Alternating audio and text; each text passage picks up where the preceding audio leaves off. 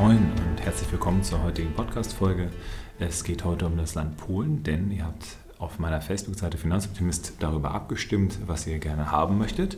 Und dementsprechend hat sich Polen knapp gegen Bangladesch durchgesetzt. Dementsprechend werde ich ein, zwei Worte über Polen verbreiten und äh, hoffe mal, dass ich da auch den Zahn treffe.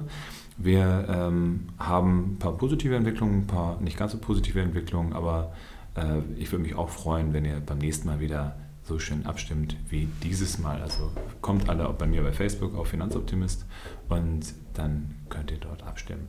Heute, wie gesagt, dann einmal Polen und äh, Polen ist natürlich äh, ein Staat, der als Nachbarland von Deutschland auch äh, allen sehr gut bekannt sein sollte.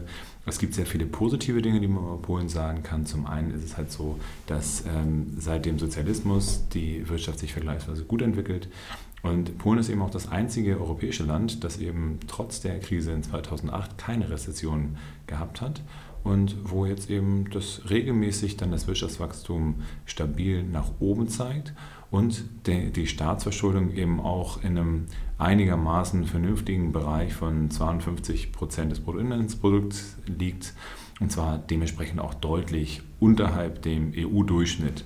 Es ist weiterhin so, dass Polen ein sehr homogenes Land ist, was ähm, eben auch aus den äh, sozialistischen Zeiten herrührt, denn damals gab es relativ viele Umsiedlungen, die dazu geführt haben, dass die Bevölkerung sich selbst sehr stark, also mit über 90 Prozent, als polnisch bezeichnet und da eine sehr klare Ethnie dann auch vertreten ist. Und es ist auch so, dass äh, Polen im Gegensatz zu vielen anderen europäischen Ländern ein sehr ähm, katholisches Land ist und dieses, dieser Katholizismus auch extrem nach außen äh, gezeigt wird. Und also über 50 Prozent der Menschen in Polen würden sagen, dass sie praktizierende Katholiken sind, was, äh, wovon wir in Deutschland mit Sicherheit weit entfernt sind, egal welche Glaubensrichtung man da annehmen würde.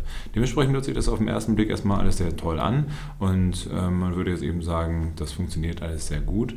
Aber es gibt dann auch die Gegenseiten und die Gegenseiten sind zum einen, dass äh, die Geschlechtergleichberechtigung deutlich unterdurchschnittlich ist unterhalb der ähm, den Rahmenbedingungen der EU. Zusätzlich ist es so, dass äh, Polen, ähm, was so, äh, wenn man zumindest Morningstar glauben darf, ähm, auf einem Standard ist, was so Menschenrechte und die insgesamt die Nachhaltigkeit der Unternehmen in dem größten Index angeht, auf einem Niveau mit den USA, also relativ weit unten ist. Und ähm, das spiegelt sich auch wieder in, ich hatte es beim letzten Mal auch schon erwähnt, äh, S-Ray ist jetzt das, wo man sich noch eine zweite Meinung holen kann, wenn man dem Morningstar Sustainability Rating nicht unbedingt nur glauben möchte. Und auch hier ist es so, dass äh, Polen da einige Unternehmen hat, die eher unterdurchschnittlich performen, was so die äh, Zahlen angeht. Und da finden sich dann klassischerweise eben wieder Finanzkonzerne, aber auch dann Zulieferer bzw. auch äh, Energieunternehmen, die ähm, was mit Öl zu tun haben. Das ist zumindest mal ein Problem und wenn wir uns über Unternehmen unterhalten, die Zulieferer oder auch Ölunternehmen sind, dann ist man sehr häufig auch in Richtung Staatlichkeit dann unterwegs. Das bedeutet, wir haben auch in Polen einige Staatskonzerne und hier hat sich in den letzten Jahren durch das Aufkommen der äh, PIS-Partei eine Entwicklung äh, getan, die wirklich, hm, ich sage es mal zumindest erstaunlich ist, denn die PIS-Partei hatte ursprünglich gesagt, sie möchten gerne die Korruption vermeiden und äh, hat dann wohl auch relativ schnell das Antikorruptionsbüro unter ihre Kontrolle gebracht.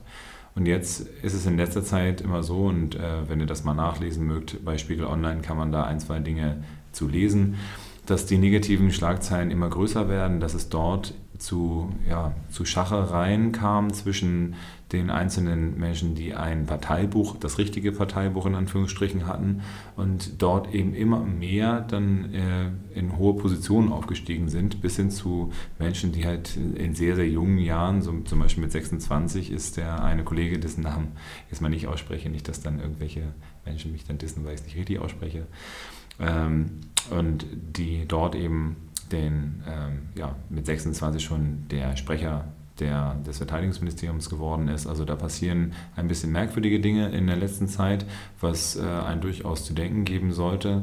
Und hier muss man halt immer gucken, in welche Richtung bewegt man sich da weiter.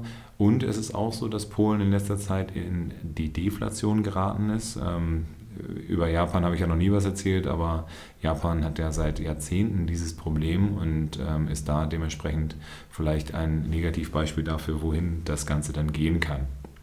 Trotz alledem, ne, also das Wirtschaftswachstum ist grundsätzlich da, die äh, Potenziale sind auch da. Die Polen haben als äh, eines der wenigen Kernländer Europas dann nicht den Euro, sondern den eigenen Slotty. Vielleicht auch das ein äh, Positivkriterium für Polen, dass die jetzt in letzter Zeit eben nicht so stark abhängig gewesen sind von Euro-Krisen-Tendenzen. Ähm, ja, das ist so als kleiner erster Einblick zum Thema Polen. Ich äh, bin auch immer bereit dazu, dann auch nochmal weitere Podcasts zu einzelnen Ländern zu machen. Ähm, stimmt gerne mit ab bei mir auf meiner Facebook-Seite Finanzoptimist. Ähm, ich habe seit letzter Woche auch einen YouTube-Channel. Äh, auf diesen YouTube-Channels werde ich dann gucken, dass ich immer mittwochs dann äh, ein Highlight Interview damit reinpacke. Das bedeutet, da werden nur Interviews dann stattfinden und besucht mich auch gerne auf www.finanzoptimist.com. Ich freue mich, wenn ihr wieder nächste Woche dabei seid und bleibt mir weiter gewogen. Ich freue mich darauf, wenn ihr dann in der nächsten Woche wieder mit dabei seid.